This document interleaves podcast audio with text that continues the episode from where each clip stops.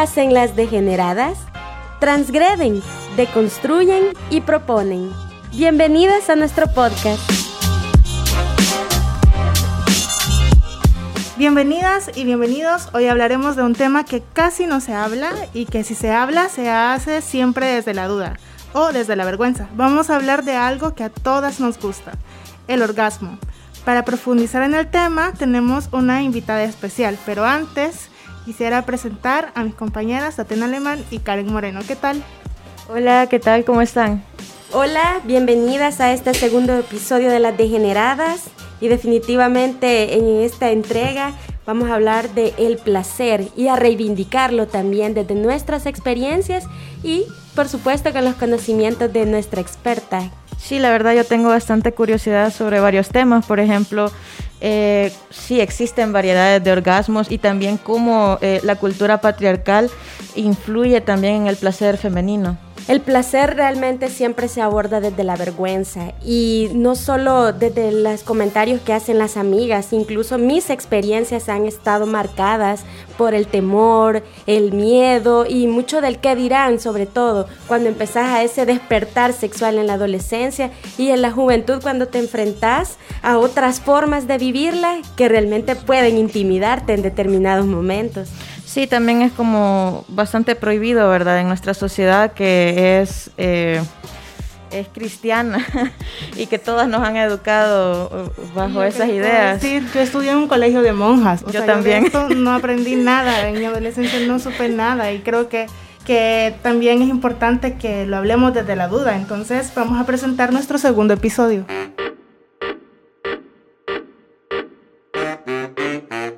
Episodio 2 las mujeres y el orgasmo.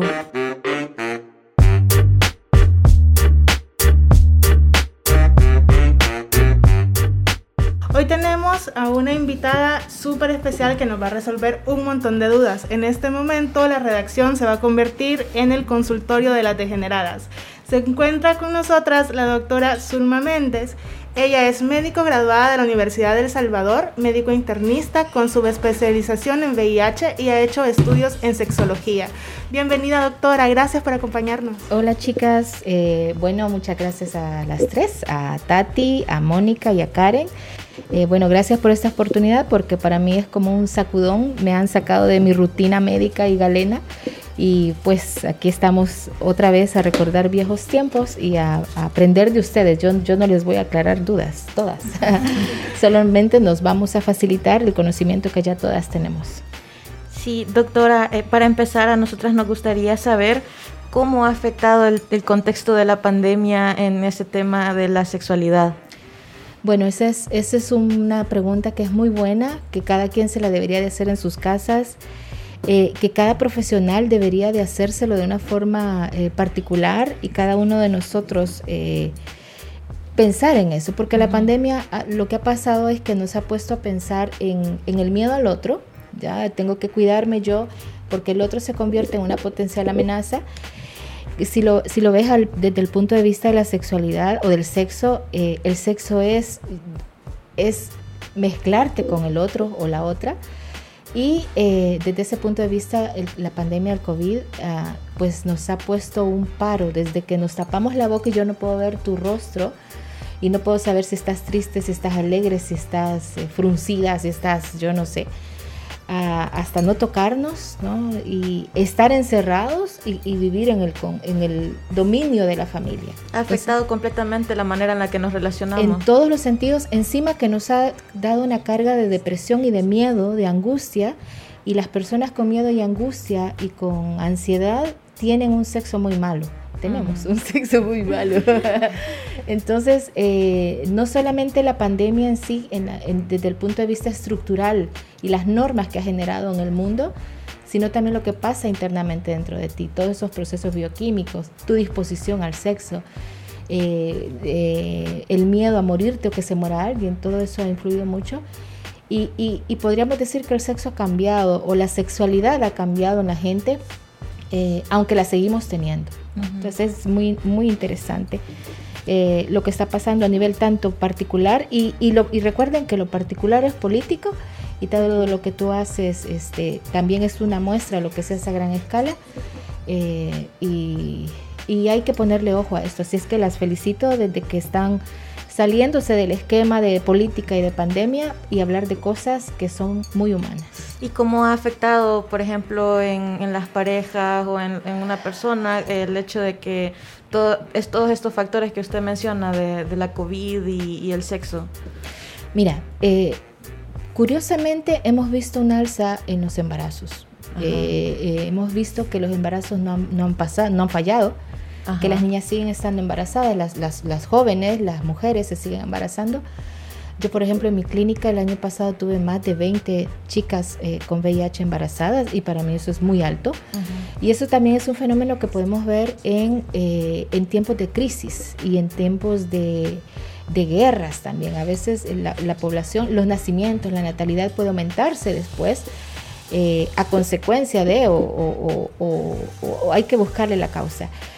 Eh, dentro de las casas sigue estando el, tema del sexo, probablemente un sexo muy agarrado de la mano de la dominación, quizás. Eh, como siempre hubo, pero ahora mucho más porque las parejas no tuvieron escapes eh, para salir, para hablar, para acudir a un psicólogo, psicóloga o alguien o hablar de ciertas cosas. Y, y, como todo versaba sobre la pandemia, quizás la gente no podía hablar de sus problemas sexuales. Entonces, ¿en qué te puedo decir que, ha podido afectar? Em, probablemente igual se nos dio un alza en la violencia intrafamiliar y, y, hubo mucha, mucho estrés de los hombres, de las mujeres, de los niños y esto pues sí influye dentro de las relaciones sexuales. Probablemente tuvimos relaciones sexuales de desahogo más que de, más que de, mm, a ver, de que vas a tener sexo por, eh, a ver, más de desahogo, en, eh, hablo de esto en el sentido de, del sexo como escape y no como una forma de construir la relación de pareja. Y también las mujeres, no, bueno, que se acabe esto ya, que termine, y porque yo me quiero dormir. O los hombres, eh, bueno, hasta como lo agarran como somnífero, ¿no? Mm, tengo sexo y me duermo y más que para construir algo. Sí, eh, definitivamente, algunas dudo que hubieran estado con mascarilla en el momento del sexo. Probablemente algunas sí.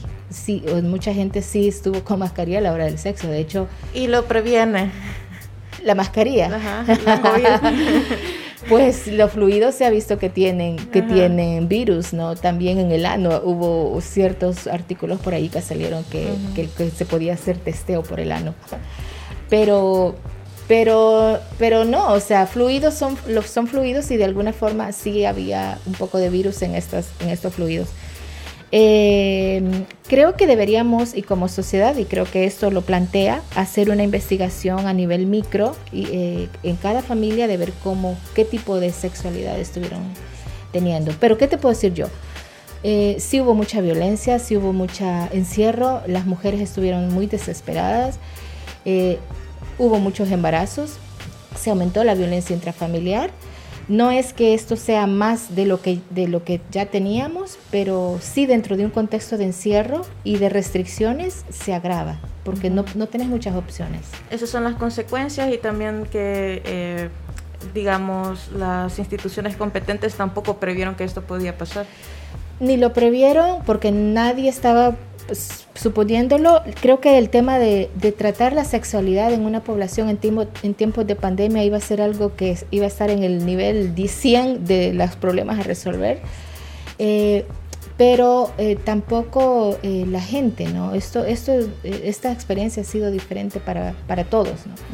Pero ahora también nos gustaría pasar a otra, otro punto que nosotros nos preguntábamos, ¿verdad? A la hora de estar armando el guion, eh, si hay variedades de orgasmo. Y, y también en, esencia, ¿qué es el orgasmo? Sí, y también queríamos, bueno, con la, hemos estado platicando sobre esto y es que tenemos muy poca información o sea, estamos en una situación crítica y de, y de emergencia y ha quedado en segundo plano, como se decía, pero desde antes ya estábamos en una crisis de nuestras sexualidades como mujeres porque no tenemos información, ¿verdad, Tati? Sí, de hecho, mientras usted hablaba era como plantear un escenario distópico cuando hablamos de una vinculación sexoafectiva con mascarillas, con cuidado y hasta en redes sociales circulaba que ahora la pareja, además de pedirle listado de si se ha hecho exámenes de las enfermedades de transmisión sexual, ahora le van a pedir la prueba COVID. Entonces, como, eh, como también, ¿verdad? Incide este contexto macropolítico en esa forma de vincularnos con los otros y las otras. Y justo como mencionaba mi compañeras. Antes de todo esto ya existían estas dudas, incluso ya el sexo también era violento para algunas mujeres, precisamente por ese desconocimiento. Y esta pregunta sí es como, ¿qué es el orgasmo? Porque se puede, de alguna manera, tantas sensaciones que convergen en ese momento y cómo darte cuenta que realmente es un orgasmo y lo está viviendo como debería de ¿Cómo lo identificar? Bueno, si ustedes me preguntan qué es un orgasmo, nunca han tenido un orgasmo. no, estoy bromeando. A ver, ¿por, qué te lo digo? Porque no hay forma de definirlo. El orgasmo es algo que no tiene definición, que es muy personal, que es muy animal, es muy básico. Es lo que quizás, bueno, no sé, nos, nos conecta con nuestra parte primitiva. Eh, definición del orgasmo así como tal es muy difícil de dártela, pero sí te podría decir que es, es como la culminación que tampoco cuando hablamos de culminación otros dirán, ¿y por qué es terminar en un orgasmo? ¿no? Y, o sea que el orgasmo, si no hay orgasmo, no estoy teniendo una vida sexual, no tuve una experiencia sexual plena.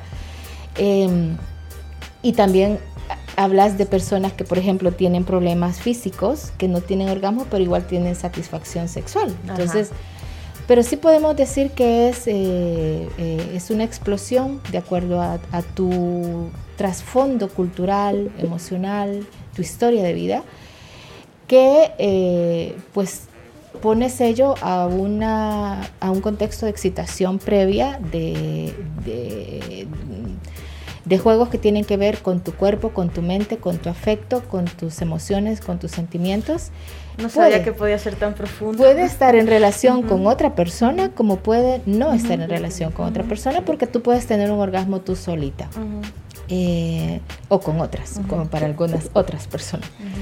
Este, y bueno, es el gemido, es el gruñido, es el grito, es el llanto, es la risa, ¿sí? Pues cuando a veces tenés un orgasmo puedes gritar, gemir, llorar, eh, reír, ¿no? No hay formas eh, determinadas y, esperadas de tener un orgasmo, sino es... Eh, y bueno, y recordemos que los franceses le decían la pequeña muerte, ¿no? La petite muerte.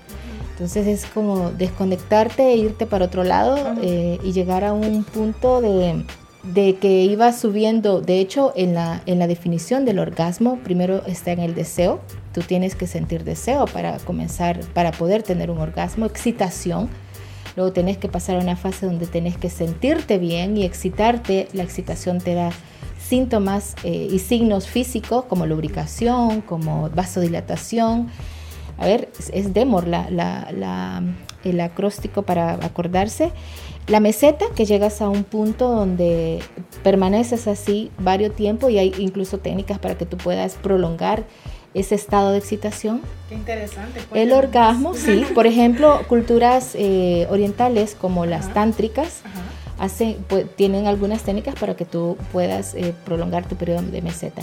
Luego de la meseta sigue la resolución. Entonces comienzas con deseo, vas subiendo la montaña excitación, llegas a la meseta, orgasmo, que es la explosión y el culmen de todo, cada quien tiene su orgasmo, hay orgasmos chiquititos, hay orgasmos que son un desmadre, y luego la resolución, ¿no? Y no te, no te claves en el orgasmo, porque somos una cultura muy, muy centrada en los orgasmos, ¿sí? Más que en el, en el pre y el post. Hasta decir los preliminares es una cosa fea, porque ya no se, no se, no se, a ver, Estamos tratando de desmitificar que los preliminares son lo máximo porque también los, los posteriores son lo máximo, ¿no? no hacer nada o quedarte, no sé. Mire, y yo tenía una pregunta como eh, que quizá en algún momento de mi, de mi, bueno, más joven me la hice. Y yo me recuerdo a mí misma a los 19 años explicándole a una amiga cómo llegar a un orgasmo. Y fue una conversación que al inicio fue súper incómoda porque realmente las dos veníamos, como yo explicaba antes, de un colegio católico eh, con cero educación sexual y, con cero experiencias previas. Entonces, se me hizo bien difícil, pero al final logré explicarle, ¿verdad? Pero sí quisiera saber... Eh, y encima habías visto mucho porno. no. no. Eso es lo más triste. Pero ya había tenido mis experiencias sexuales y había logrado llegar al orgasmo y entonces yo podía tratar de una manera muy, muy básica explicarle. Y lo logró, estrellita para mí. Pero, ¿cómo le podríamos explicar a una mujer que en este momento no, no, tiene el conocimiento o no se ha explorado ni siquiera porque a veces se nos priva de, de explorar nuestro propio cuerpo, pues? Sí, claro. ¿Cómo llegar? Y otra pregunta, eh, ¿cree usted que es más fácil llegar en pareja o es más fácil llegar en soledad con la autoexploración? Wow, Mónica, son preguntas bien gruesas las que estás haciendo. Te hice el chiste de las películas porno porque desafortunadamente, a falta de educación sexual en nuestro país, a falta de una política responsable de educación sexual, de una política no solo responsable, sino integrativa, eh, eh, plural, eh, heterogénea, multidisciplinaria, los chicos y las chicas aprenden de sexualidad en el porno. Y definitivamente, yo creo que tú, habiendo estado en un colegio católico a los 19 años, dudo mucho que hayas recibido una, no por el, por el, por el hecho del catolicismo, ¿no? sino porque eh, culturalmente nuestra sociedad no tiene una política de educación sexual eh, como debe de ser. Y mucho de lo que se aprende se aprende en, las películas porno, ¿verdad? Entonces supongo que tú le explicaste, yo no sé, ¿verdad? Mira, comenzá a frotar, este, gemí, deja que te, no sé, y luego vas a sentir y llegas. Y a veces, la, eh, bueno, puede pasar de que tu primer orgasmo no fue un orgasmo, sino que a saber qué fue, y, probablemente los, los, mejores son los posteriores, no, no son los primeros. Eh, ¿Cómo llegar? Es muy difícil la pregunta, porque tiene mil respuestas. Para algunas personas, pues le podrá llegar a través de que son más sapios sexuales, entonces, como a muchas mujeres inteligentes que nos llegan por una persona inteligente, pues te excita. A otras personas pueden ser más visuales o más auditivas. Eh, es un mito que las mujeres no seamos visuales. Eh, porque eh, nosotras sí somos muy visuales, nos podemos excitar a través de ver una cosa bella, llámese bello a lo que tú, a lo que tú llames bello, em, em, una cosa bella, un hombre, yo no sé, pues eh, cualquiera según su identidad sexual. ¿Cómo llegar? Es pues como lo tienes que ir descubriendo. De hecho, la sexualidad cambia. y, y, como tú llegabas a un orgasmo o, o, te excitabas cuando estabas mucho más joven, cambia con el tiempo, con lo que vas aprendiendo, con la confianza que tenga que ver contigo misma, cómo tú percibes tu cuerpo. Porque si tú percibes tu cuerpo mal, si tienes una, una, un background de, de a ver, de, que el cuerpo es pecado, de que sentir es pecado, te va a costar, ¿verdad? Entonces, em, no sé, eso de cómo llegar, eh, hay que descubrirlo para cada una y cada una sabrá cómo, ¿verdad? Cada una y cada uno sabrá cómo. En pareja o, en soledad probablemente sea más fácil solo y de hecho se recomienda, se recomienda que las personas pues tengan unas sus experiencias solas para que sepas dónde te gusta, eh, dónde sentís, dónde no sentís y, qué es lo que te agrada y lo que no. Eh, y pues algunas personas podrán decir que, que el sexo solo es muy bueno y otras que solo jamás o solas jamás y que necesitan de una pareja. No hay reglas en esto. Jamás nunca. La sexualidad es, es una cosa muy variopinta, muy, muy eh, diversa y la diversidad es lo que enriquece al ser humano. Una cosa sos ahora, pero probablemente dentro de 10, 20 años ustedes van a ser totalmente diferentes. Y de hecho nosotras las mujeres vamos mejorando nuestra sexualidad conforme el tiempo pasa. Arriba de los 30 nos ponemos mucho mejores. y de los 40 ni se diga. ¿Considera que la sociedad salvadoreña invisibiliza el placer femenino y se concentra sobre todo en el placer masculino y cómo esto afecta en las relaciones? Totalmente, no solamente la sociedad salvadoreña, en general el mundo, ¿no? De hecho, nuestra sexualidad ha sido reconocida, eh, ha, sido, ha comenzado a reconocerse quizás a finales ahí por los 60, 70, con esto de la revolución sexual, los hippies y todo eso. Eh, hemos logrado cosas las mujeres, imagínate que tenemos quizás 40 años de, o 30 de hablar de orgasmo femenino. De, reconocer que tenemos un clítoris con muchas más terminaciones nerviosas, más de 8.000 terminaciones nerviosas que los hombres, de reconocer que nuestro, nuestro orgasmo no está centrado en la vagina, porque, porque decir que está centrado en la vagina implica que te tienen que meter un pene y eso es pensar en el hombre, no pensar en la mujer. Entonces esas cosas las acabamos de descubrir y hemos hablado tanto tiempo sobre el orgasmo masculino que a nosotras se nos va descubriendo a penitas. Em, sí, sí lo invisibiliza, pero, pero quizás hay que, hay que, hay que ver esto, eh, Karen, en el contexto de que son sociedades, a ver, que la sexualidad ha sido vista como pecado, que mucho ha influido el sistema religioso que hemos tenido al decir, al, ver la, sexualidad desde el punto de vista condenatorio, pero también el papel que la mujer ha tenido a lo largo de la historia, un papel que por suerte va cambiando cada vez más y se nos van reconociendo derechos, entre ellos los derechos sexuales y reproductivos y dentro de los sexuales y los reproductivos el derecho al orgasmo. Muy interesante todo lo que ha dicho. Este, quizás también eh, teníamos la pregunta de si la violencia de género se podría normalizar durante el sexo. Sí, y esta pregunta venía porque, bueno, hemos platicado también en nuestras reuniones degeneradas que a veces eh, hay cierta excitación en, fantasías que tienen que ver con violencia. ¿Eso tiene que ver con la pornografía o, tiene que ver con qué? ¿Por qué a algunas mujeres les excita la violencia? Ay, ustedes son terribles. Incluso está también el debate si el sadomasoquismo o esas prácticas sado normalizan la violencia e incluso también ya hay propuestas alternas como la pornografía feminista, ¿verdad? Entonces, sí, también es como por un lado la No, no, ya la riegan, porque es que ustedes me están hablando de seis años de sexo, a ver, de seis meses de sexo Nexus Plexus, que teníamos el programa con Jenny, donde cada, ya, saludos mi queridísima Tocaya, no, donde cada tema es por lo menos una hora de conversar, de platicar. Ay, doctora, entonces va a regresar a este consultorio, díganos que sí. No, qué terrible. Abundan las dudas, doctora. Yo me imagino. Va, va, a ser años de consulta en estos 20 minutos. A ver, yo me imagino, miren, lo que ustedes me están planteando, y supongo yo que me, me, me horroriza y me alegra. ¿Por qué? Porque nosotros que vemos a las personas, a ver, yo veo la, el endocrinólogo ve diabetes, glucosa, te comiste un pastel, no te comiste esto, lo otro, eh, todo es metabólico. Pero yo veo la, más personas con VIH y, me he ido también por el lado de la sexualidad. Entonces yo tengo que hablar de sexo, de penes, de vaginas, de anos, de orgasmos, de relaciones sexuales y en, desde chiquitos hasta muy, muy grandes, ¿no?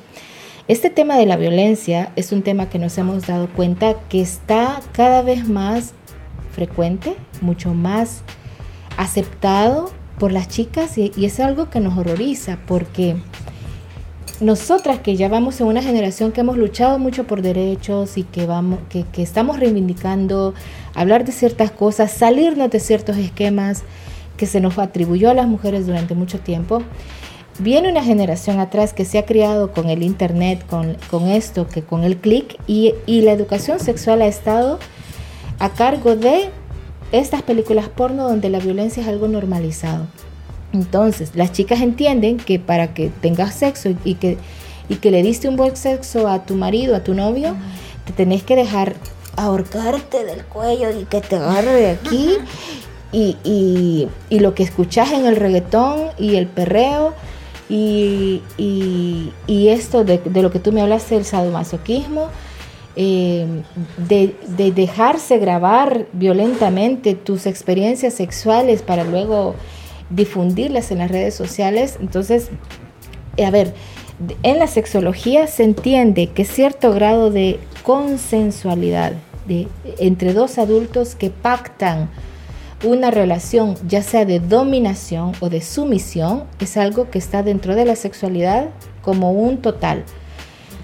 A eso se le llama sadomasoquismo, ¿no? Como tú lo estabas diciendo, que no tiene que ver con la violencia, sino con roles, con roles que se juegan, que se hablan predeterminadamente, entonces podrá ser que alguien eh, dentro de, le gusta esta onda de ser dominado o de dominar y ya sepa, por ejemplo, a la Karen, que digamos que la Karen es muy mandona en el día y muy gritona y este y le, da, le gusta dar órdenes y le Mira, gusta me está describiendo. no reímos? ¿Por qué no reímos? Uy, lo siento.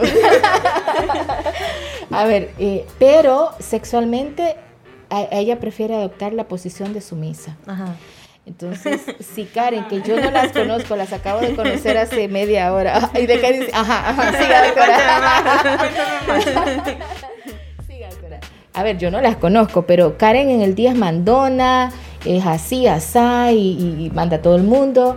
Pero en, la, pero en su intimidad, como no las conozco y no sé su identidad sexual o su identidad sí, entonces este, con un chico o con una chica, no sé qué, qué, qué- qué sea la experiencia sexual, le gusta ser sumisa y que ser sometida y que bajo un rol de es, es como que tú actúes con una obra de teatro donde el otro entiende que está sometida dentro de ese rol mientras dura la relación sexual, porque después que pase ese tiempo va a seguir siendo la Karen mandona y la Karen que tiene su carácter, etcétera. Entonces, esto del sadomasoquismo es algo mucho más elaborado, mucho más pensado, tiene que haber un consenso antes. eh, llegan a grados extremos donde hay estilos de vida sadomasoquista, donde hacen pactos escritos. O sea, tú firmas un contrato con estas personas de, de qué hacer y qué no hacer. Y estas personas tienen códigos. Y por ejemplo, eh, si tú tuvieras tu, tu novio que fuera, que, que fuera un poco osado y le gusta dominar y a ti te gusta sentirte dominada, también hay un, hay un código de palabras donde tú decís esta palabra y él sabe que debe parar. Si él sigue es violencia. Pero Entonces, esta onda del sadomasoquismo es una cosa mucho más estructurada, sí, mucho más consensuada, que, no tiene que ver con las películas porno. Puede haber películas porno que incluyan esto, pero no es la mayoría. Ahora, de lo que hablabas del sexo femenino, que esto ha pasado hasta a la, perdón, a la pornografía femenina, feminista, este sí, hay eh, muchas más mujeres que se han dedicado a hacer, eh, a ver, estas, estas, eh, hacer, eh, eh, ¿cómo se llaman? Las editoras, las productoras, ¿no? Productoras de, de material pornográfico dirigido a mujeres con un enfoque de lo que a las mujeres nos gusta. La visión de la sexualidad masculina es aquel hombre que pasa 30, horas, 30 minutos, chaca, chaca, chaca, chaca, chaca, chaca, chaca, chaca, chaca, y sigue. Ajá, perra, no sé qué, lo que ustedes ven, ¿no?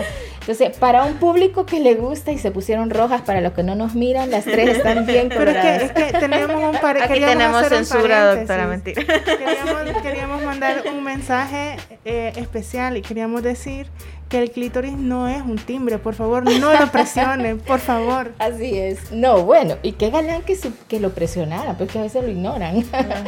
No sé Eh, cuál de las dos es peor.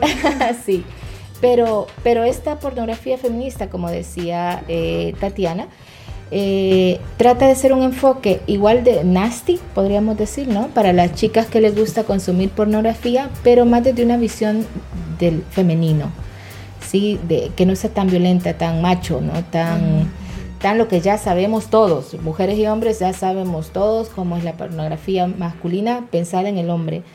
La, la pensada en la mujer es otra, es otra cosa, ¿no? Que es otro tema de conversación para otra vez. Sí, y precisamente, doctora, yo creo que hay como cierta resistencia de parte de los hombres a escuchar qué es lo que realmente le causa placer a una mujer y cuando se hacen observaciones a veces no son bien recibidas, entonces creo que ahí también hay una barrera para que las mujeres alcancemos el placer con una pareja.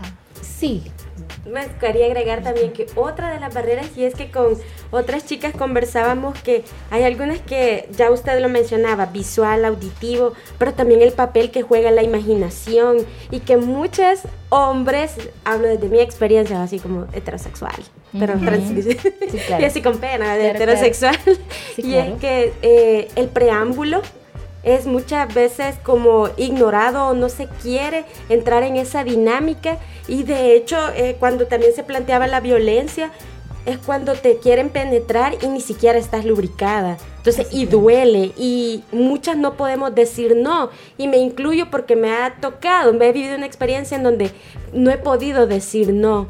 Y ha significado hasta dolor. Entonces, en esos casos, doctora, como eh, si también hablamos de ya violencia porque se sigue, o también en ese tema, cómo poder poner ciertos límites, porque así como también la sexualidad puede ser diversa, puede ser rico, algunos le gusta duro, otros suave, pero también esos límites en momentos en donde ya hay una transgresión. Tati, has dicho algo que es muy difícil y que tiene que ver con los aprendizajes que hemos tenido a lo largo de la vida, ¿no? Eh, en sexología se dice que tú para, para tener sexo debes hablar de sexo y prepararte para el sexo. ¿Y qué es lo que te enseñan? Eh, ¿Qué hacemos los salvadoreños? te das el indique, sí, sale un voladito y ya, y, vos ya sabes. Y chanfle, no me bañé, no me depilé. Este, ay, la depilación. Ese es otro tema. Ese es otro tema. Eh, no me depilé o, híjole, este, ni siquiera sabes cuándo vino tu última regla, ni si estás ovulando o no. Mucho menos hablar de si estás usando métodos anticonceptivos o no. Y mucho menos pedirle a ustedes que anden un condón en la cartera. A ver sus carteras que a veces andan condones. Yo aquí tengo tres. Ah. Ajá. Pero, o sea, a ese nivel de que ustedes, de hecho, ustedes que están siendo educadoras en sexualidad, Estoy segura que en sus carteras no andan un condón. ¿Tati, sí, qué aburridos, ¿no? Mónica, no, no, no ando, ahora estaba bromeando. Yo lo tengo en mi casa. No, claro. o sea, ¿qué me está diciendo esto? Eh, ¿Y tienen pareja? ¿Tienen novios? No. Sí. Sí. Sí, va. si hay dos que tienen novio, hay una que no lo tiene. Entonces, las dos que tienen novio deberían de andar condones, porque pues a menos que ya tengas un pacto donde no usas condones, donde hablas, donde te has hecho tus pruebas y sabes que puedes tener un sexo, pues, entre dos personas que, que están teóricamente con un riesgo muy bajo para infecciones de transmisión sexual o para un embarazo. Pero, pero no hablar de esto, eh, Tati, hace de que el, el chico o el tipo con el que tú estuviste te agarre dentro de su, para la sexualidad dentro de su imaginario como hombre. Entonces, no esperemos que los hombres nos vean como las princesas y las damas de los cuentos de hadas que van a seducir y a conquistar para la hora del sexo y que nos van a tratar con ternura y con cariño, sino que ellos van a actuar, a, a proceder como lo aprendieron, como lo aprendieron, como las películas porno. De hecho, ellos tienen una gran presión porque deben de parecer muy machos ante ti y él debería de ser el penetrador todopoderoso. Ay, hacen lo contrario, ¿verdad? Entonces, eh, hay muy, muy poco entrenamiento en escuchar a la otra persona, en percibir a la otra persona de tal forma que te puede penetrar sin que tú estabas lista y esto te puede provocar dolor. Entonces, ¿qué hay que hacer? Hablar antes. ¿Pero de qué hablan los novios? Hablamos de relaciones sexuales, de cómo tener las relaciones sexuales, de lo que sí te gusta, de lo que no te gusta. No lo hacemos. Le puede aconsejar a los hombres que no vean porno. no, pero yo también quería, quería plantear la relación sexual más allá de tener una pareja. Eh, eh, como, no sé si decir estable, pero una pareja.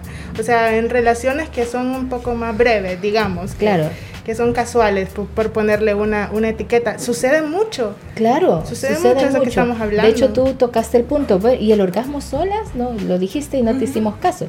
Sí, hágame caso, por favor, me interesa. no te hicimos caso. Sí, no, de hecho, el orgasmo solitario es el que menos riesgo tiene para cualquier cosa.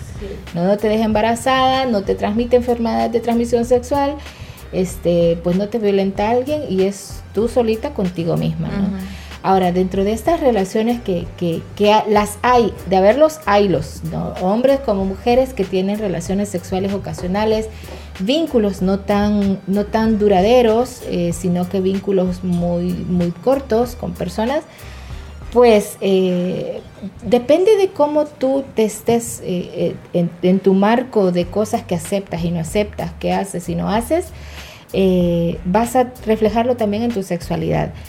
Eh, si ustedes lo quieren como consejo, que, que, no deberíamos dar consejos, este, cada quien debe, debe ocuparse de, plan, de, de, hacer una revisión, un checklist, ¿no? ¿Qué me gusta, qué no? ¿Qué acepto, qué no? Si no me gusta la violencia, si no me gusta, este, si, si yo quiero una relación donde se me tome en cuenta, entonces debo de procurar hablarlo eh, llegar a acuerdos, llegar a pactos con la persona, con tu novio y, este, y hacer que se respeten. Cuando no se respetan los, los pactos, hay que hablarlo.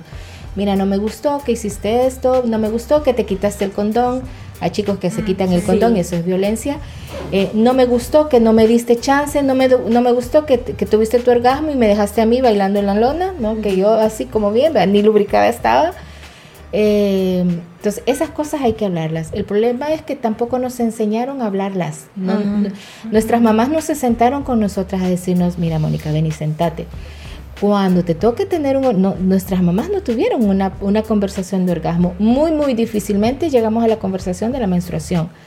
Y así como muy poquito, ¿no? Entonces, hablar justamente de tu derecho al placer, de tu derecho a, a una sexualidad rica, donde tú, tú pudiste lubricar donde después de lubricar pudiste tener una meseta o un, orgasmo eh, digno, este, requiere de que, de que te empoderes, de que, de que conozcas tus derechos y de que los hagas valer. Y en el camino, si tú te encuentras, a veces pues logramos que nuestras parejas se eduquen pero hay, las mujeres también tenemos que entender que nosotras no somos las educadoras de los chicos, ¿no? A veces toca. Salgámonos de allí. Sí, tampoco somos las psicoterapeutas ni las psicólogas de nadie. Si un chico tiene problemas, tiene problemas de violencia, tiene problemas de depresión, tiene, anda donde un terapeuta que te componga, porque ustedes no son psicólogas. Sálganse de allí. ¿sí? No, que va a cambiar, no. A veces podemos enseñarles, ¿no? Y, y eso, de eso, para eso sirve la comunicación en la pareja para que él sepa lo que me gusta, lo que no me gusta y cómo llegar juntos a lo que nos gusta y tener una experiencia bonita. Pero si te encuentras con un tipo que continuamente hace, que penetra, que no excita, que, que te queda siempre sin orgasmos, es un tipo que lo que está buscando es solamente su satisfacción, su, su, es, su cuerpo y que le está importando muy poco el cuerpo de la otra persona. Que bien podría ser tú como otra persona y lo que él quiere tener es un orgasmo a, costa de cualquier cosa. Eso no es eh, una relación eh, de respeto, no es una relación, eh, a ver, de igualdad. Eh, y también tampoco va a ser una relación donde te haga crecer. Entonces, pues, ¿qué tenemos que hacer? Plantearnos bien las cosas, buscar aprender juntos, darle un chance, si no, pues a, otra, a otra cosa calabaza. a otra cosa calabaza. Bueno, doctora, le agradecemos muchísimo el tiempo que ha compartido con nosotras. Nos quedamos con un montón de aprendizaje. Y Creo que le aprovechamos Demasiado. mucho también. Ustedes son como una metralleta, disparan por todos lados y de todos los temas. Pero esperamos tenerla aquí nuevamente algún día. Muchísimas gracias por su tiempo y gracias por compartir todo su conocimiento.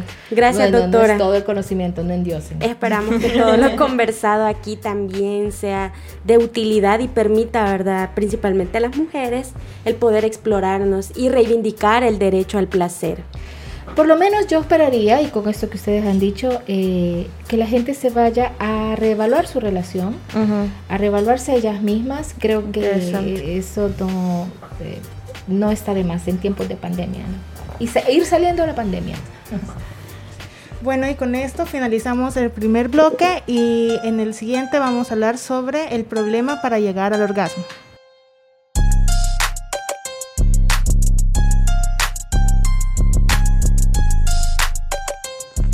Bueno, yo me masturbo y me autoexploro desde que tengo 8 años. Desde esa edad siempre he recurrido a fantasías sexuales para poder alcanzar el orgasmo. Eh, recordemos que el cerebro es el órgano sexual más importante del cuerpo y pues siempre es necesario mantener la atención puesta en alguien. Yo comencé a ser sexualmente activa a los 19 años, época en que tuve mi primera relación sexo coital y pues la verdad fue un momento bien traumático porque yo ya venía acostumbrada desde pequeña a una forma específica de prepararme, ¿verdad? De, darme placer, de alcanzar el orgasmo, que era mediante la fantasía sexual. Y pues en el momento de la relación sexo-coital yo no sentía nada de esto, ¿verdad? No había ninguna fantasía, era la realidad pura y dura que estaba afectando, que estaba sucediendo en ese momento, ¿no?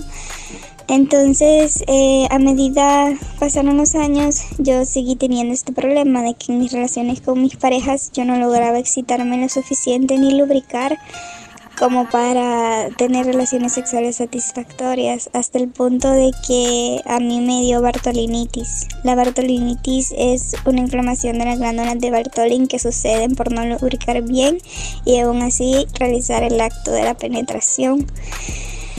Eh, lo que sucede es que la glándula de Bartolin se tapa y se inflama.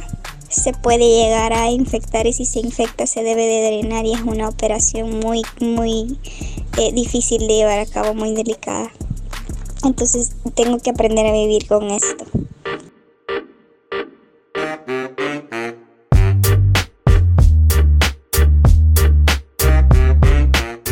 En este bloque del podcast de Las Degeneradas, también vamos a hablar sobre los problemas que existen para alcanzar el orgasmo.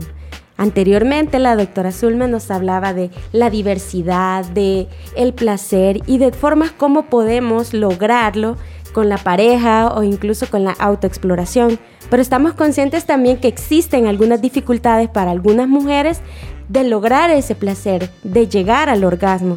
Para esto nos va a ayudar la doctora Aleida Marroquín. Ella es ginecóloga obstetra, ha trabajado para Médicos Sin Fronteras, con mujeres migrantes y con comunidades indígenas. Hola doctora Aleida, gracias por estar aquí, acompañar a las degeneradas, por compartir ese conocimiento. Primero, doctora, este, queríamos saber si hay algunos padecimientos que pueden impedir a las mujeres para llegar al orgasmo.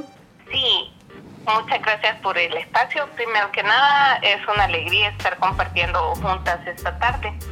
Hay muchas condiciones médicas que pueden afectar nuestra capacidad de alcanzar un orgasmo.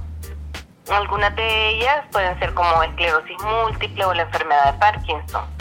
También hay condiciones después de procesos quirúrgicos, como por ejemplo las cirugías en las cuales se nos trata por un cáncer de útero o incluso un procedimiento que es demasiado rutinario y el cual estamos trabajando por erradicar, que es la episiotomía, el corte que se realiza en el momento del parto, puede generar este tipo de dificultades. También tenemos medicamentos, a la cabeza medicamentos antihipertensivos, antihistamínicos, antidepresivos que pueden provocar también o interferir en estos niveles y otro tipo de sustancias de uso muy común como son el alcohol o el tabaco. Doctora, además de esas condiciones, eh, por ejemplo, se menciona la anorgasmia. Este es un padecimiento que puede dificultar a las mujeres llegar precisamente al orgasmo y cómo identificar que se puede tener ese padecimiento, que existe esa condición. Eh, bueno, hay varios tipos de anorgasmia y es importante conocerlos todos.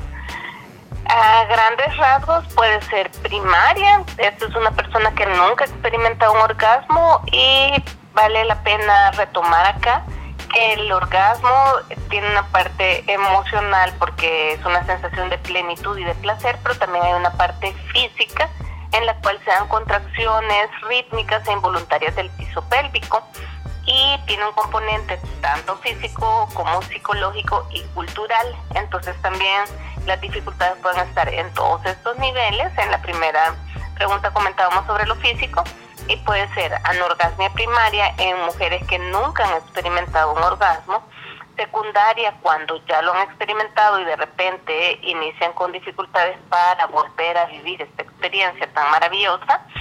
Y este puede ser circunstancial. Si hay ciertos estímulos a los cuales yo respondo y tengo orgasmos y frente a otros estímulos no, o puede ser generalizada cuando por más estímulos o diversos que sean, no hay ningún tipo de orgasmo. Entre esos factores psicológicos, doctora, eh, pueden incluir algunos traumas, algunas situaciones que durante la relación sexual hayan provocado malestar o incluso hayan sido episodios violentos para las mujeres. Definitivamente que sí. Y es por ello también que el abordaje de estos casos es lo que nosotros llamamos un equipo multidisciplinario donde esté tanto un profesional de la salud como puede ser un ginecólogo una sexóloga, pero también mm, alguien del área de psicología o psiquiatría para abordarlo y este, manejar el factor de empoderar a una persona que es sobreviviente de situaciones de violencia o de abuso y también tener claro algo que es muy importante y muy fuerte, que el bloqueo es un mecanismo de defensa cuando hemos vivido experiencias que han sido demasiado dolorosas. Hay mujeres, por ejemplo, que descubren que tuvieron episodios de abuso en su infancia cuando al ir a su luna de miel pues no hay un imen ni se dan cuenta que no eran vírgenes y empiezan como a vivir flashbacks o a recordar. Entonces muchas veces este, podemos haber vivido experiencias que son tan fuertes y tan desagradables que las bloqueamos completamente. Entonces esto es muy delicado a la hora de abordar y de tratar esto y también es importante tenernos paciencia y buscar un ambiente un compañero, una compañera que pueda mantener este ritmo de amor mucho más allá de una situación sexo-coital. ¿Y cuáles pueden ser esos factores culturales que inciden para que no haya o no existe esa posibilidad de llegar al orgasmo? Son bastante complejos porque nuestra cultura también lo es. Hay, por ejemplo, dentro de los circunstanciales podría ser, eh, la mayoría en nuestra área no experimentan placer al tener relaciones cuando están con menstruación. Pero hay otros lugares, por ejemplo en Brasil se considera todo lo contrario, aunque siempre sea de la cultura latinoamericana, pueden haber variaciones de un país a otro. Y luego hay otro tipo de factores culturales que también asocian nuestra expresión de la sexualidad con culpa o pecado. Entonces pueden haber experiencias que podrían resultar muy placenteras físicamente, pero que bloqueos a nivel de sentir que no estamos haciendo lo correcto no pueden hacer que en efecto no, no sea placentero como debería ser. Doctora, también eh, sobre la experiencia de la inflamación de las glándulas de Bartolino. ¿Este padecimiento en qué consiste y cómo puede afectar para que una mujer disfrute del orgasmo? Pues mire, yo soy parte de un colectivo que se llama Calet, en el cual justamente trabajamos a nivel de educación de la sexualidad desde niñas que todavía no han tenido su menstruación hasta mujeres que ya estamos sin estos ciclos y siempre buscamos como romper todos los esquemas y aquí estamos trabajando también la parte cultural. En ese sentido, pues preferimos darle el nombre de glándulas vestibulares mayores que quitar el nombre de personas que estudiaron el cuerpo femenino, muchas veces haciendo disecciones en esclavas, en personas que tal vez no había mucha ética. Entonces estamos como reivindicándonos a ese nivel y este tipo de glándulas que están en la entrada de nuestra vagina, una a cada lado, se pueden inflamar cuando hay mucha fricción y no hay una lubricación adecuada y también pueden alojar bacterias que son de transmisión de pareja o de las bacterias que tenemos nosotros en nuestro piso pélvico. Entonces, son cambios que por un lado son causados por una dificultad para lubricar que puede estar asociada con factores hormonales o episodios de anorgasmia y que al mismo tiempo es como un círculo porque el no lubricar produce dolor y el dolor disminuye aún más la lubricación y el placer. Muchas gracias doctora por el conocimiento compartido y también por despejar algunas dudas sobre todo en este tema de la sexualidad y que ya sea por la cultura machista o también por cómo se aborda desde el tabú la sexualidad, no se puede compartir todas estas preguntas o inquietudes sobre el placer. Eh, de nuevo, este, por compartir, muchas gracias y esperamos que vuelva otra vez al consultorio de las degeneradas. Gracias, al contrario, y es súper importante en esto de la anorgasmia saber que no es como una obligación que cierto tipo de circunstancias así, como por un lado hablábamos de que podemos darnos toda la libertad de experimentar y probar y mientras sea mayor de edad y haya consenso, pues cualquier escenario es posible, pues de igual manera lo contrario, no tenemos que centrarnos o cerrarnos en estereotipos y que nos digan, nos direccionen que tenemos que sentir placer en determinadas circunstancias y que si no aquí hay un problema.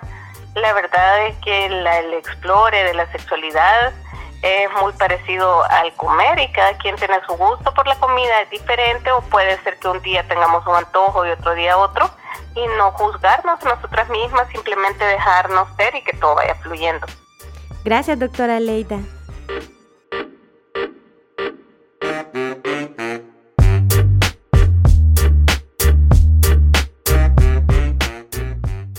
Lo peor de Maitena.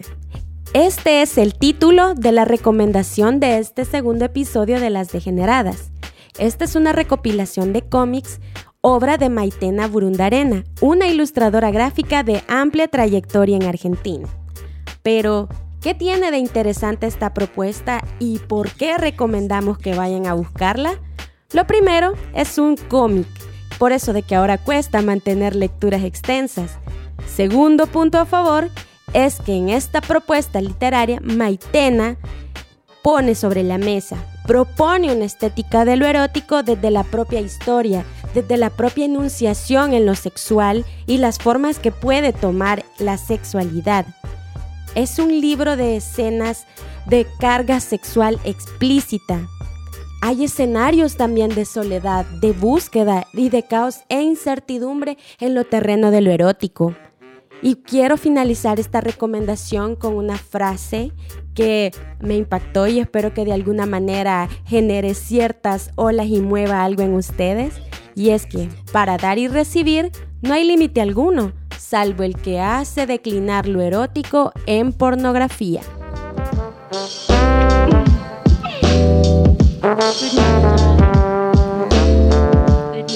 En este episodio también les vamos a recomendar la canción Días de Paja de la argentina Clara Cava. Este tema es parte de su disco Martes 13.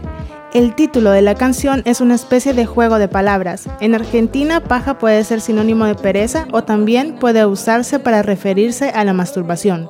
Ella misma describe su canción como algo que escucharías esos días en que no querés hacer nada excepto hacerte la paja. Clara Cava crea una atmósfera serena en la que suelta frases como perder las expectativas fue liberarme. En esta frase pareciera que Clara asume que es ella misma quien aprendió a buscar su propio placer.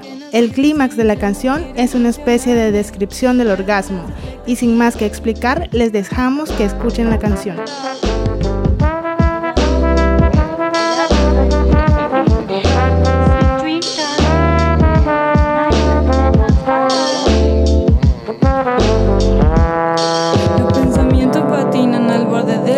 me desbordo, ruedo por una pendiente como una pesada roca, erosionándome, o como una bola de nieve agrandándome. Ves, ni siquiera sé qué metáfora usar para representar bien. Me siento un sub y baja arriba de un descarrilado tren. Siento que viví un millón de años también que nací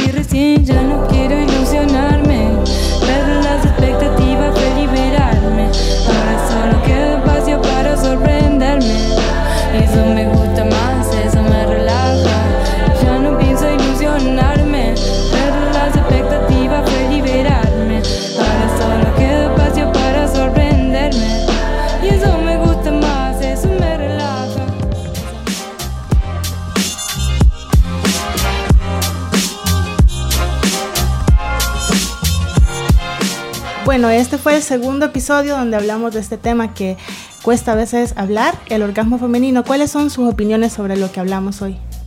A mí me pareció súper interesante lo que mencionaba la doctora. Eh, creo que eh, pude apreciar el tema de una manera mucho más compleja y despejó todas mis dudas. Al menos las que, las que hice en el momento, porque de verdad que me quedé con otras preguntas. Sí, la presencia de ambas especialistas despejó ciertas dudas y no- también nos ayuda a nombrar aquello que solo se queda en la inquietud o en el terreno del silencio, de ese silencio cómplice que no permite esa autoexploración y también vivir la sexualidad y poder decir, sí, me gusta duro, me gusta suave, me gusta rico, me gusta aquí, me gusta allá.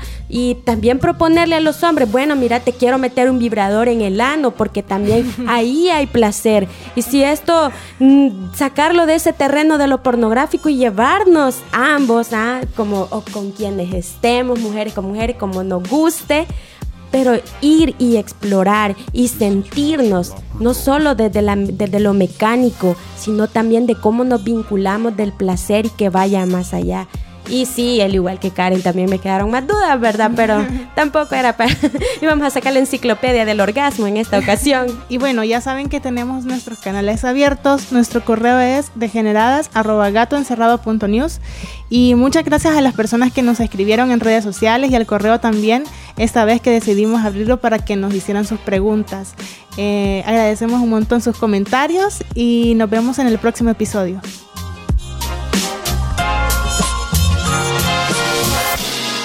Esto fue Degeneradas. Las esperamos en el próximo episodio.